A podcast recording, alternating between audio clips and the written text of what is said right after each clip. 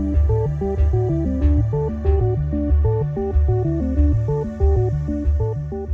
什么哈，各位听众朋友，欢迎来到早安阿迪亚，我是阿巴斯。在上一周呢，其实我们请到了谢梦雨律师来跟大家谈一谈这个所谓的雅尼矿权展现案，还有什么叫做资商同意权。那在在这一周呢，我们同样是邀请到了我们谢梦雨律师，要继续透过实际的案例，让大家来更加的认识所谓的资商同意权。我们欢迎谢律师。哎，各位听众朋友，大家好，我是谢梦雨谢律师。其实呢，上一周我们说过了，这个雅尼矿权展现案，波斯安部落是胜诉了。是。那他胜诉的关键是什么？因为其实哦，呃，最近在呃秀同样是位在秀林乡，因为秀林乡目前除了雅尼之外，还有一个所谓的台泥，就是大家现在熟知，可能你行经苏花公路，你都会进去的那个打卡园区。呃，其实这两个这两个水泥公司其实非常的近，是。但是雅尼矿泉展现在，我们不是。按部落主人是申诉了，但是前一阵子有一个争议，就是这个台泥他要代烧我们花莲的垃圾，所以他们要盖一个焚化炉。但是呃，其实距离距离这个台泥不远处，嗯，其实诶刚好因为秀林乡跟南澳乡是交界，然后南澳乡的最南端有一个叫做澳花村，澳花村。其实离这个呃台泥非常的近，没错，但是他们却没有被资商同意，为什么？因为雅尼跟台泥一样都是水泥业好了，对我们的认知来讲，它一样都是水泥业，一样都是在原住民的土地上。为什么两个会有这样子的落差？其实第一个哈，我们讲说雅尼案本身呢，过去也不想做这个智商同意啊哈。那可是我们讲智商同意，它应该就是在原住民的土地上，你都要得到人家的同意哦。那很可惜，就是说目前我们的官方解释哈，官方解释就是说，只限于在公有土地上的开发，你才需要主人同意，而且多半都会比较着重在是新开发。新开发的阶段，那所以在雅尼安的一个关键来讲，哦，就是说他把就这是矿业权的展现，只要你要继续开采，你要获得政府机关同意的话，你都要经过原住民族同意，这是个积木。可是，在台泥这个案子当中，哦，其实当地的呃，不管是宜兰南澳阿华村的泰雅族也好，或是当地和平村的泰鲁格族，其实部分泰鲁格族人其实也也有意见啊，也有意见。但只是说，因为台泥的土地它是私有土地，所以呢，基本上。政府就觉得说啊，你私有土地嘛，即便我这个是用原本的这个焚化原本的这个水泥窑去烧垃圾，那也不需要同意啊，因为它在私有土地上，不是公共土地，所以不用做智商。所以其实当初这个雅尼的土地跟台泥的土地是不太一样，因为雅尼那时候它是一个公有土地的状态，公有元宝地的状态，只是说那时候刚好我们在民国五六零年代是我们元宝地要开始做总登记的年代嘛，哈，嗯那。那时候很多族人其实都已经原始使用人都知道是谁，可是缺了最后一步的申请登记的一个机会，那国家就把这样的一个公园宝地给租租给亚尼了。可是在台泥那时候，在就是特别是国国家为了这个水泥东移的政策，为了这个水泥的稳定，好。那他就把它弄了一个和平水泥工业区一个专区，那把土地都整并征收，所以它是变后来就变成私有土地的状态。那也是因为这样子这样的一个原因，加上政府现在一个见解就是私有土地不用做商同意，那么导致台泥这次他要烧垃圾有这个新的利用的这个行为，他就说啊，这是这是这是旧土，这是私有土地嘛，所以不用做嘛，好就变成这个状况。那可是其实我们一直在讨论的一个问题就是说，即便好了在私有土地，可是我。飘散的影响，我的废气也好，我的污染也好，或它包括我垃圾车行进路线，因为我要去烧垃圾，我是不是有要垃圾车来，嗯对不对？然后我烧了之后，是不是会有排放废气？那这样的一个影衍生性的影响，在公共土地上到底要不要智商同意嘛？那德卡伦部落就是奥花村德卡伦部落也好，又或者是说当地和平村的一些部落也好，其实他们大家都觉得啊，这个应该还是要我们同意吧？你还是要问我们吧？但是可惜的就是说，现在政府的官方解释就是。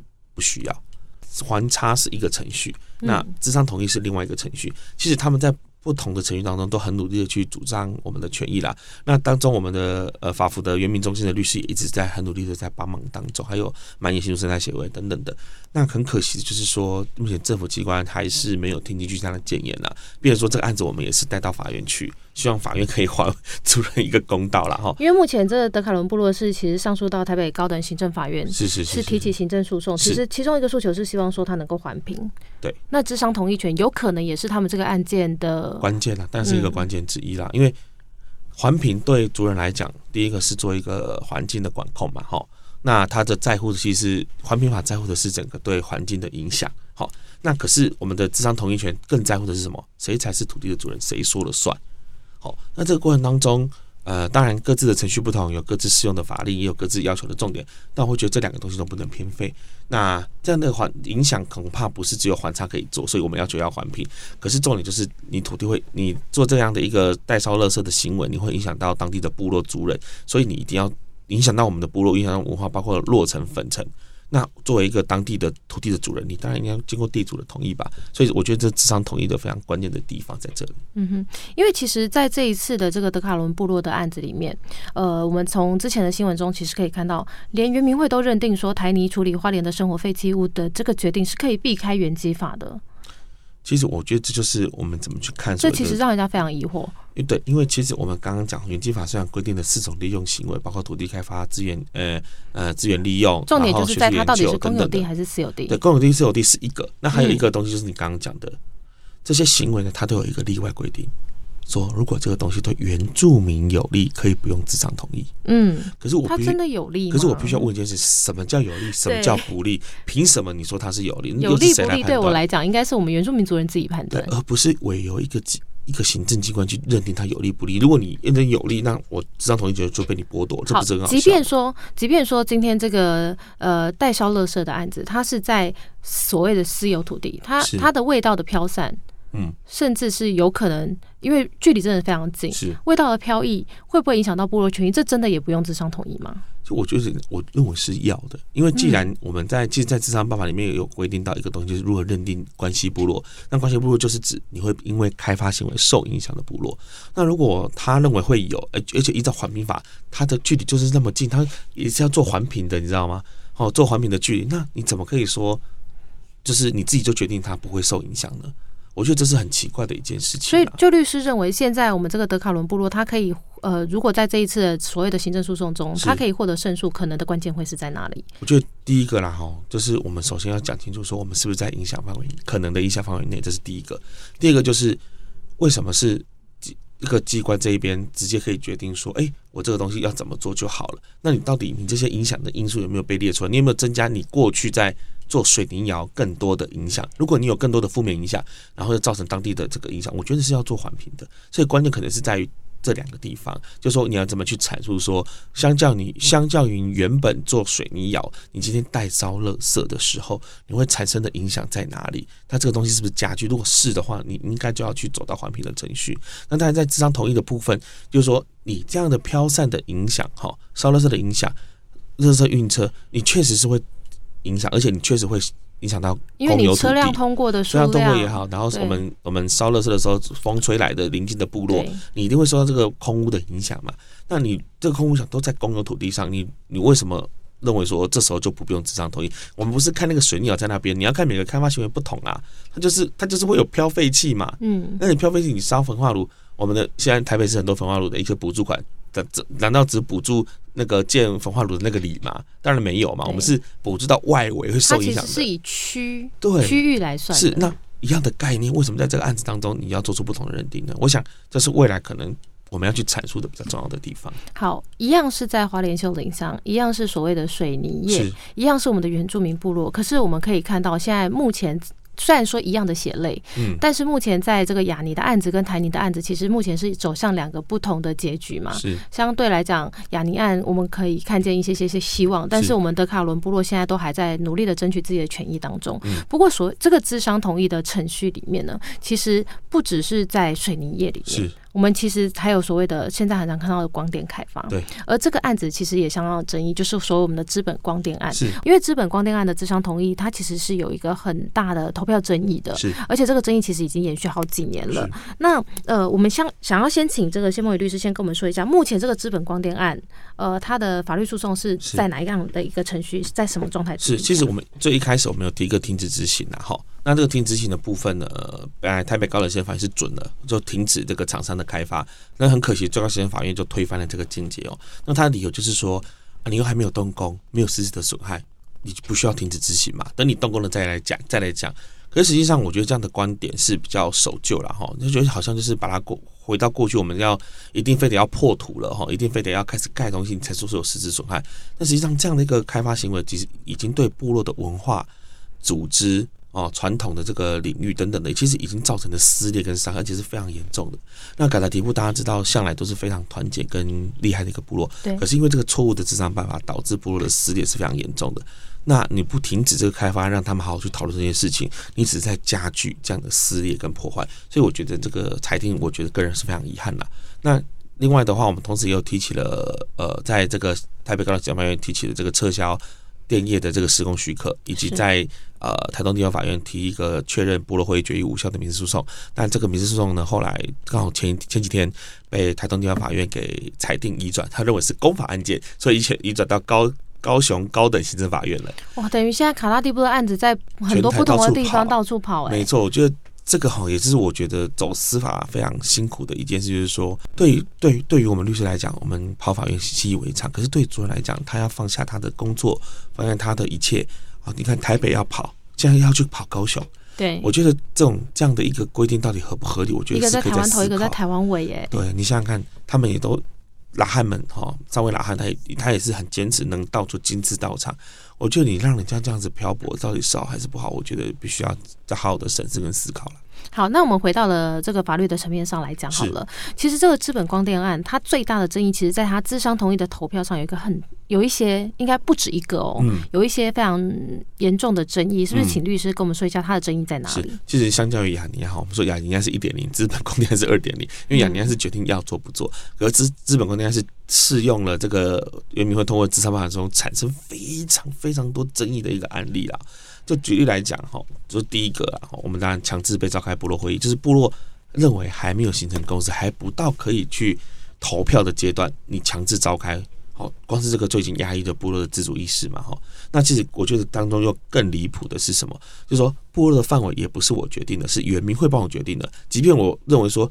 那个这那个我们有三里一村哈，我们认为只有三里三个里才是我们部落的传统的比较常规居住的范围。温泉村其实没有，他们在平常召开祭仪也好、除丧也好等等的活动也好，其实也都不会去知会温泉村的人。虽然那里有一些族人，可是那边并不是他们传统居住的地方。那即便是如此，我部落这么想，可是原民会说抱歉啊，我说算就算。嗯哼，我觉得这也是很离谱。为什么我的部落范围不是部落说了算，是是你说是你说了算呢？这到底是我住在这里，还是你住在这里？这很奇怪。那好，那更有趣的是什么？我们这个哦，智商办法采取的是家户投票制。各位，什么叫家户投票制？就是。只要你户籍在这边，一户就是一票。我管你一户有十个主人，还是二十个主人，还是一个主人，就是一户一票。嗯，那这样的交互投票制本身就是很奇怪啊。你说讲你要讲民主，你要讲配票等值，交互投票一点都不配票等值。嗯，也没有所谓的户内平等。他一票可能代表十个人，有的人一票可能只有代表一个人。而且他户内是户长说了算，他不是经过讨论的，他不是什么人家什么大义民主选举人团，没有这种事情。反正就是我说怎样就怎样，我户长想怎么样就怎么样。对对，然后。这样交互投票有一个很大的问题，就是说，原民会说，只要你户籍在这个部落的范围里，我管你是不是嘎达地部的人，我管你是不是卑南族，你都可以投票。也就是说，布农族、泰雅族、阿美族、赛德克赛德克族，通通只要户籍在这边的人都可以投票。奇怪了，我们在讲狩猎，我们在讲采集，我们都说你一定要在自己的传统领域里面，你才可以去做这件事情。那有趣的、更厉害的、更。更大的、更影响更深远的这个部落的开发行为，为什么不是我部落主人说了算，而是其他部落的人也可以说了算呢？嗯哼，你又不爱这里，你跟这里没有连结啊？嗯，这不是很奇怪的一件事吗？对不对？所以我觉得圆明会这个官方解释真的完全是无法接受了。那更有趣的就是说。今天发生这种事情，族人如果自己先开部落会议，说我不要这个开发案，抱歉也不行。我们所有的决定都要等到厂商发动程序之后，我要在那个程序里面召开那个符合程序的部落会议做决议，那个决议才有效。其实这是一个非常重要的问题，因为这个发起的时间点是由厂商决定，不是我部落。如果我知道了你要做这个开发案，我部落已经就是有了共识，我们不想同意你去。从事或者是开启这个开发案，我们不能自己说我们开一个会议就否决了这一项的讨论，对，而是必须要由厂商发起，这已经这是自主性的问题了。没错，因为其实即在北高检的台北高等行政法院的裁定当中，其实就有提到这种事情的，嗯，然后强制强制代行召集会，其实都是压抑部落的自主性。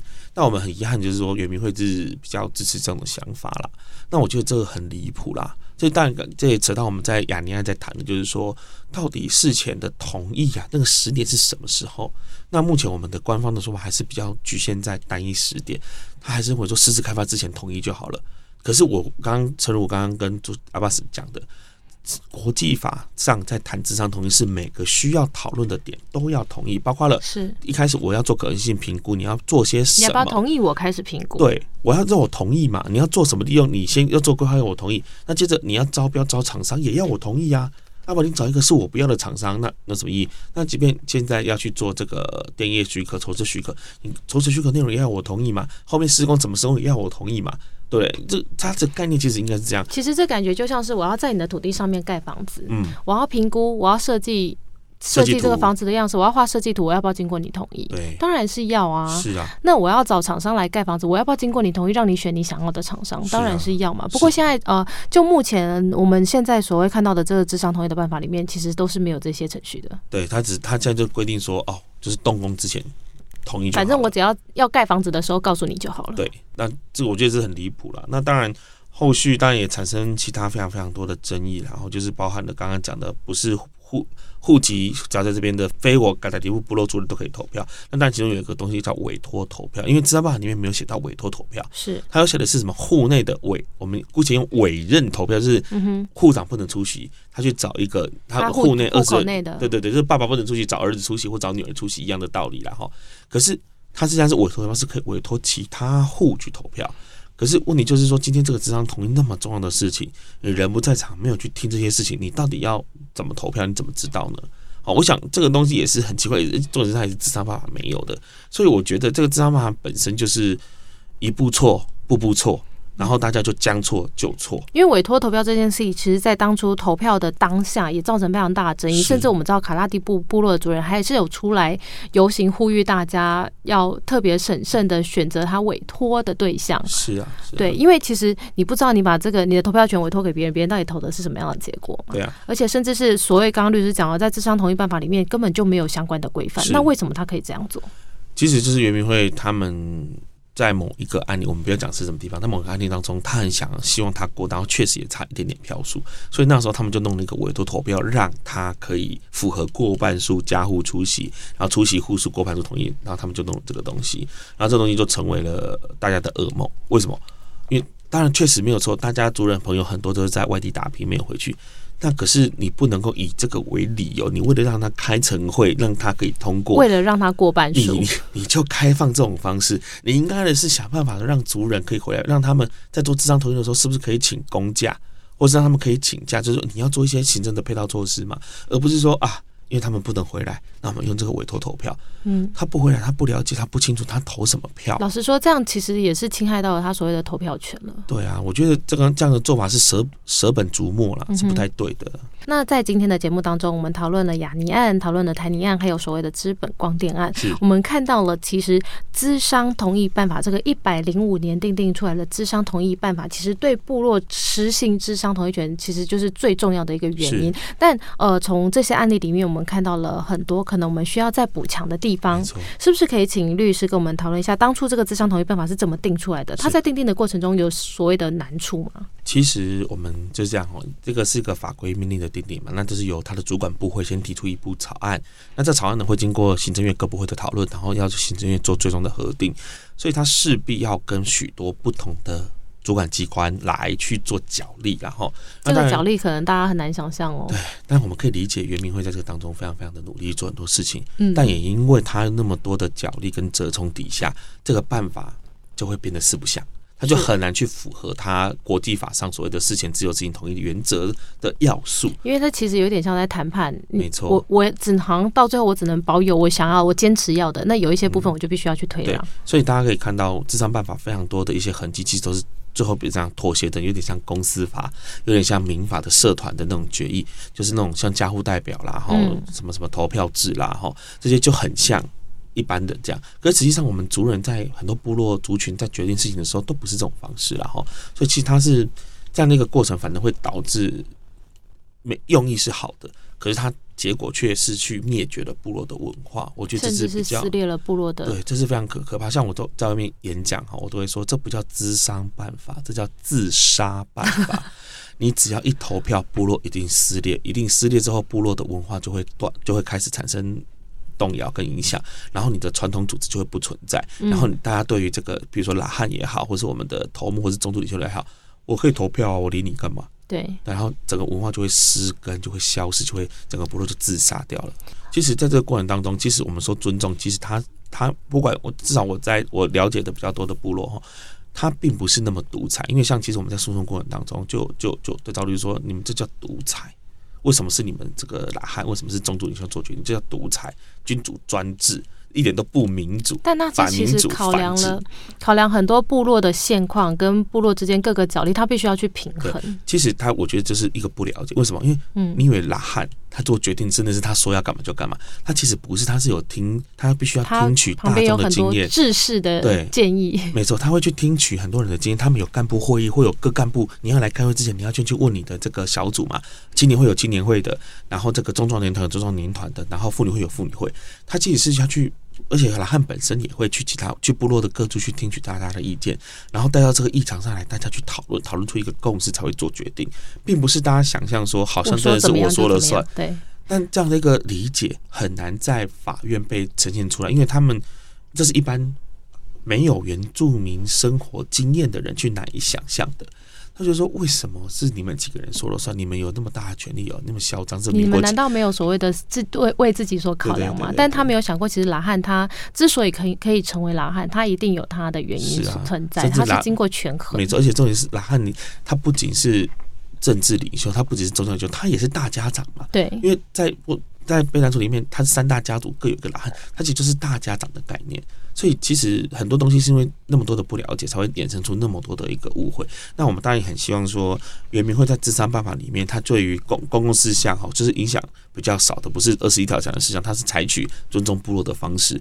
那我可是我觉得，在智商办法更需要这么做，因为在只有在最重要的事情当中，还是用我们部落的组织跟文化去讨论这件事情，这样的事情才能够圆满去呈现出我们。文化所展现出来的那样的一个生命力，所以那我们可不可以这样说？其实现在智商办法，它其中一个问题就是，它用现行的制度去破坏了传统的制度。没有错，它显然就显然就是这样，因为它在智商办法的在对于这个同一事项二十一条同一事项，它所采取的就是加户投票制，而且是完全不能更改，就是一定要这样投，否则就是无效。好，那。这样的交互投票制，其实我认为它就是一个撕裂的开始。更何况你还让不同族群的人进来，他可能不只是撕裂族群，他可能撕裂家户哦。会哦，其实一户里面，重点是户长通常是年长者，其实年轻世代跟他的他跟他的爸爸妈妈是阿公阿妈的想法也许不太一样。他反而就是不但部落撕裂，户内也会撕裂。对，那大家。我觉得这个办法一定要修啦，我也希望原民会赶快去修。那他应该要怎么修？我觉得，我觉得今天我就回复到部落的这样的方法。我我我同意，你可以做一个范本，就说如果这个部落，因为我们知道嘛，现在十六法定十六族，然后七百多个部落，不见得每个部落的这样的传统文化都维持很好。但是我认为，你要让既有的不要再消失，所以你原则上是尊重他们，可以自己去决定要用什么方法。那如果没有的，那就先试用你的那一套方法。但是你那套方法还是要符合国际法上的事前自由执行同意原则。我觉得你要往这个大方向去做思考了。好，那我们最后一个问题其实是想要问律师，可能虽然即便我们现在没有面对到，我们各个部落可能未来也会面临到所谓的智商同意权的的部分，像呃小智刚刚律师讲了，部落要不要建纳古塔，对，都要经过部落智商同意的。那如果未来我的部落遇到了需要面临智商同意的的这个程序的时候，我应该要怎么样去保障我自己的权益？好。那当然了哈，我相信那个厂商这边一定会做一些说明会，大家一定要去听。然后除此之外呢，大家如果想要了解整个智商同意的程序的话，欢迎大家可以来我们法律辅助基金会的原住民族法律服务中心打电话去申请，说或者打电话去来咨询这样的过程。那我们原民中心的律师，因为智商同意就就我们在打，要不然你就是找大事务所，大事务所可能大家请不起了哈。那你就来我们原民中心，来我们法服来做这样的一个申请。我们在西部也有西部办公室在竹北，所以不管是在住在台湾西部或是东部的族人，那你遇到智商同意的办法，都可以来找我们法服。那我们法服的律师会过去做一些宣导跟讲解。那也很希望我们法服可以能够到部落里面去服务大家哈。所以大家不要客气，我不是一定要到要面临打官司我才能找不一定不用不用。我们其实一般来讲，我们宣导也会去，因为像我们就有在推出所谓的这个行动法服嘛哈，就是服务部落要凝聚你，你要动起来，因为部落不会，部落它有它的特殊性，那大家离市区也很远。那我觉得我们法服的想法就是说，我们这样的服务要能够带进部落，那部落提出申请，我们才有办法去，因为其实说真的部落很多啊，地方也很多。那只要大家有需求，我们会尽可能的帮助大家，协助大家满足大家的需求。所以大家如果遇到要面临自商同意程序的时候，其实不要忘了，我们有一个呃，我们永远的好朋友一直在那边等着你去找他，就是我们的法服基金会。没错。那好，那我们今天也非常谢谢莫雨律师来到我们节目现场，谢谢大家的收听，我们下次见，拜拜。拜拜。以上内容由阿里样九六点三元助民族广播电台制作提供。